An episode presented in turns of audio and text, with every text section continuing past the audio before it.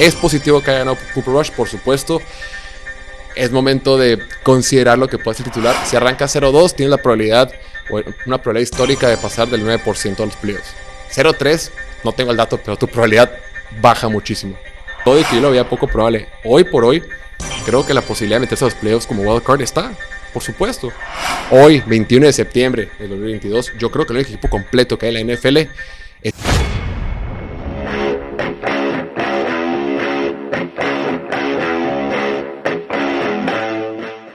Bienvenidos a esta edición de Piloto Fútbol, episodio número 271 de este, su podcast favorito con sentido de confianza en todo el relacionado al fútbol americano. Ya es miércoles 21 de septiembre, ya estamos en plena semana 3. El día de mañana arranca de nuevo la acción del fútbol americano en el partido entre los Browns de Cleveland y los Steelers de Pittsburgh. Un partido de mucha rivalidad, un partido de dos equipos que no se quieren, que vienen de perder la semana pasada a pesar de que ambos ganaron la semana 1. Y va a, estar, va a estar interesante. Aunque las ofensivas no emocionan a muchos, yo creo que va a ser un juego muy defensivo que puede estar muy divertido. Pero eso es tema de mañana cuando hagamos la previa de los partidos de la semana 3. El día de hoy, como cada miércoles, quiero contestar algunas preguntas que nos mandaron eh, en Instagram, en las redes sociales de Instagram. Si no nos sigues en Instagram, nos puedes encontrar como Piloto Fútbol en eh, arroba Piloto Fútbol. Y todos los lunes, como eso de las 12 del día más o menos, dejamos nuestra caja de preguntas. Ustedes dejan las preguntas que tienen y buscamos aquí contestar la mayor cantidad posible. Si no alcanzó a entrar tu pregunta, también durante el en vivo que tendremos el día de mañana, contestaremos unas cuantas preguntas más que nos hayan llegado a Instagram. Ok, empecemos, vámonos de lleno, sin más preámbulo. Llegaron muchas preguntas similares o muchos temas similares y tratamos de englobarlas todas en una sola, en una sola era una sola pregunta. Por ahí preguntó Ilan Levy, Arturo, Arturo.rdz09, Inda Balmo y Luis MC73, entre otros. La famosa pregunta de Cooper Rush. Preguntaban si Rush es mejor que Prescott, mejor opción que Prescott para Dallas. Y aquí me volteó a ver Piña con cara de incredulidad. La respuesta sencilla, la respuesta puntual, la respuesta fácil es no. Por supuesto que no. Vámonos a vamos a calmarnos. Em, el hecho de que le haya ganado a Cincinnati con Cooper Rush y el hecho de que Cooper Rush, la primera vez que inició como profesional la temporada pasada en aquel juego de Sunday Night frente a Minnesota, que también ganó, habla un, habla un poco más de un juego colectivo de los Cowboys en general. Un juego donde los coaches tuvieron el mejor plan de juego, donde la defensiva fue parte fundamental de que, de que el equipo funcionara, que el juego por tierra fuera decente, y que las estrellas del lado defensivo brillaran. Cooper Rush, por supuesto que jugó bien, pero jugó muy bien considerando que es un quarterback suplente. Para ser un quarterback suplente lo hizo, lo hizo de maravilla.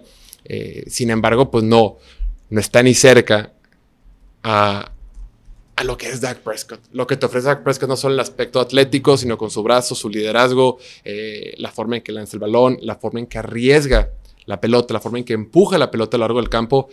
Es diferente, es, es, es, es, no hay debate. Cooper Rush tuvo un partido decente, completó 19, 31, 19 pases de 31 intentos para 235 yardas, un touchdown y cero intercepciones.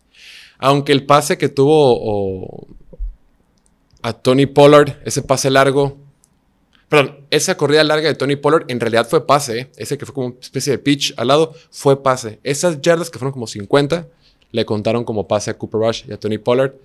Pero bueno, independientemente de eso, creo que lo hicieron bien. Creo que habla más del plan de juego que tuvo Kellen Moore, el coordinador ofensivo, para abrir ese partido.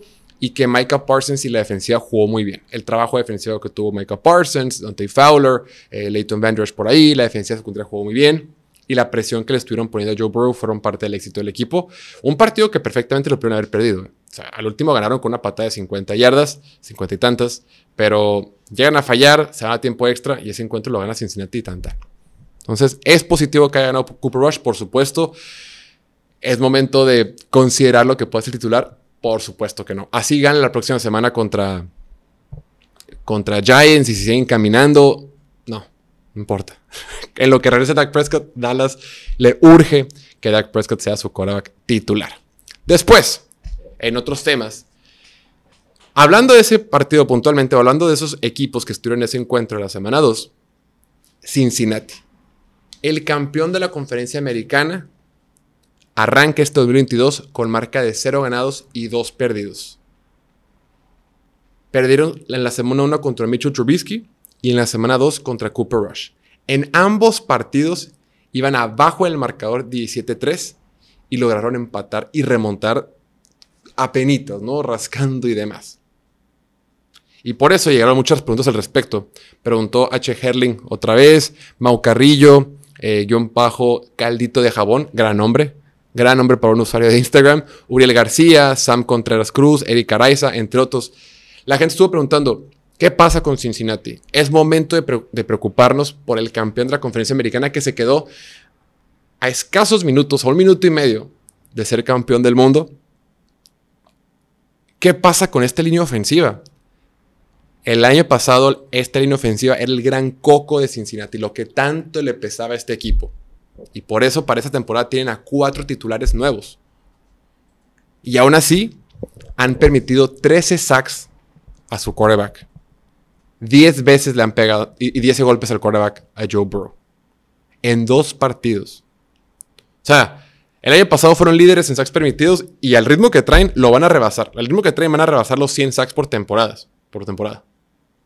¿Qué está pasando? Eh, ¿Por qué la ofensiva no está funcionando? ¿Por qué las series ofensivas para iniciar los partidos no entran en ritmo? ¿Por qué no conectan con más facilidad? Entonces veamos un poquito.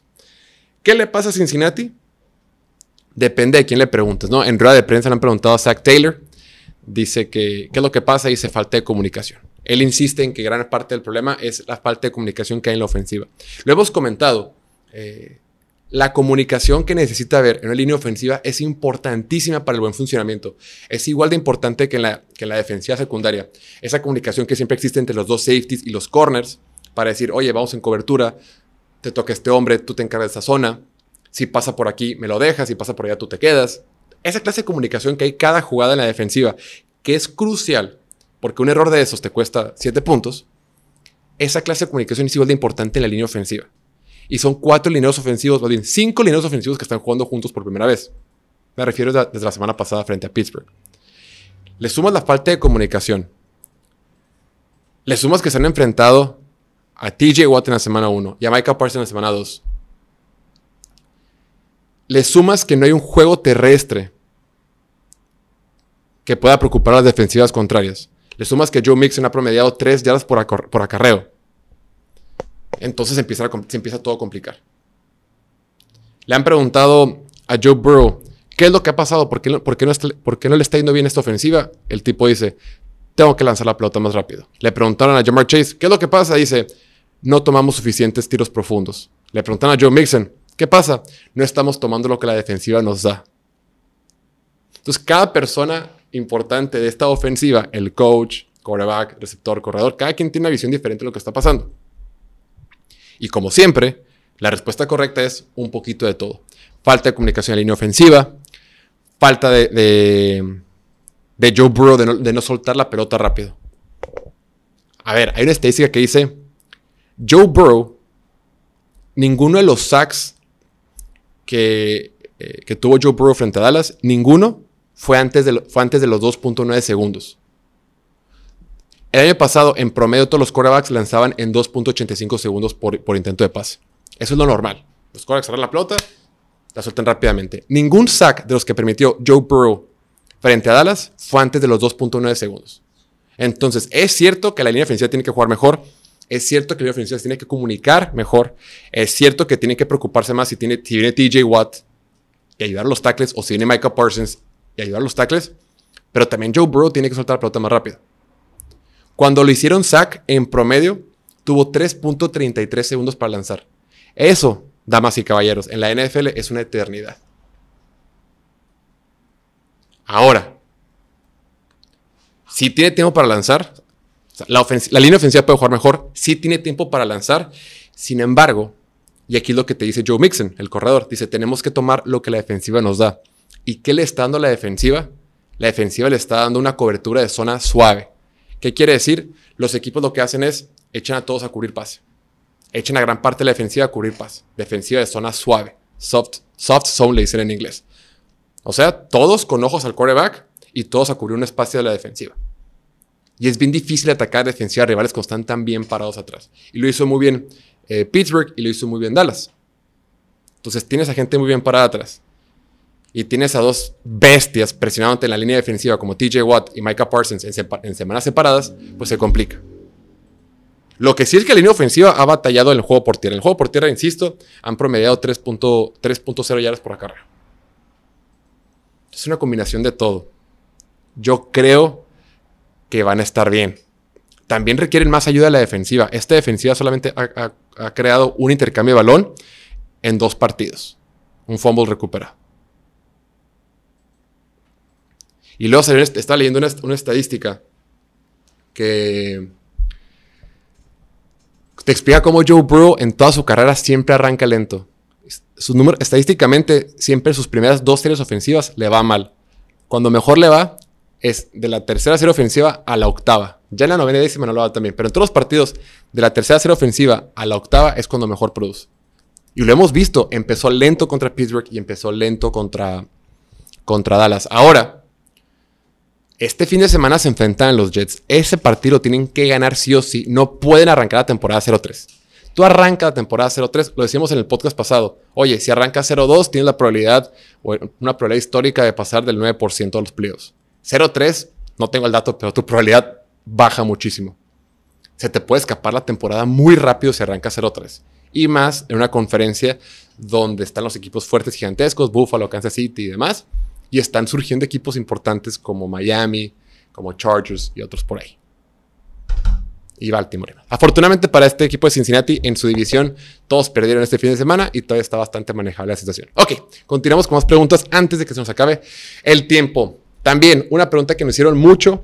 No apunté todos los que, lo, hicieron, pero iba más o menos en ese tenor. Preguntaban acerca de los Dolphins. Los Dolphins son contendientes ¿Qué podemos esperar de Tua? Eh, ¿Cómo ves este año para los Dolphins? Este año se lleva la división. Diferentes variantes vieron de la pregunta. Lo hizo por ahí Sebas, Sebas-Torres T, Juancho CCB, eh, CASV95, Toto Díaz 9, Abelardo.torres A. Entonces, ¿qué podemos hacer? El partido de Miami frente a Patriotas, este era el equipo de Miami que yo visualizaba.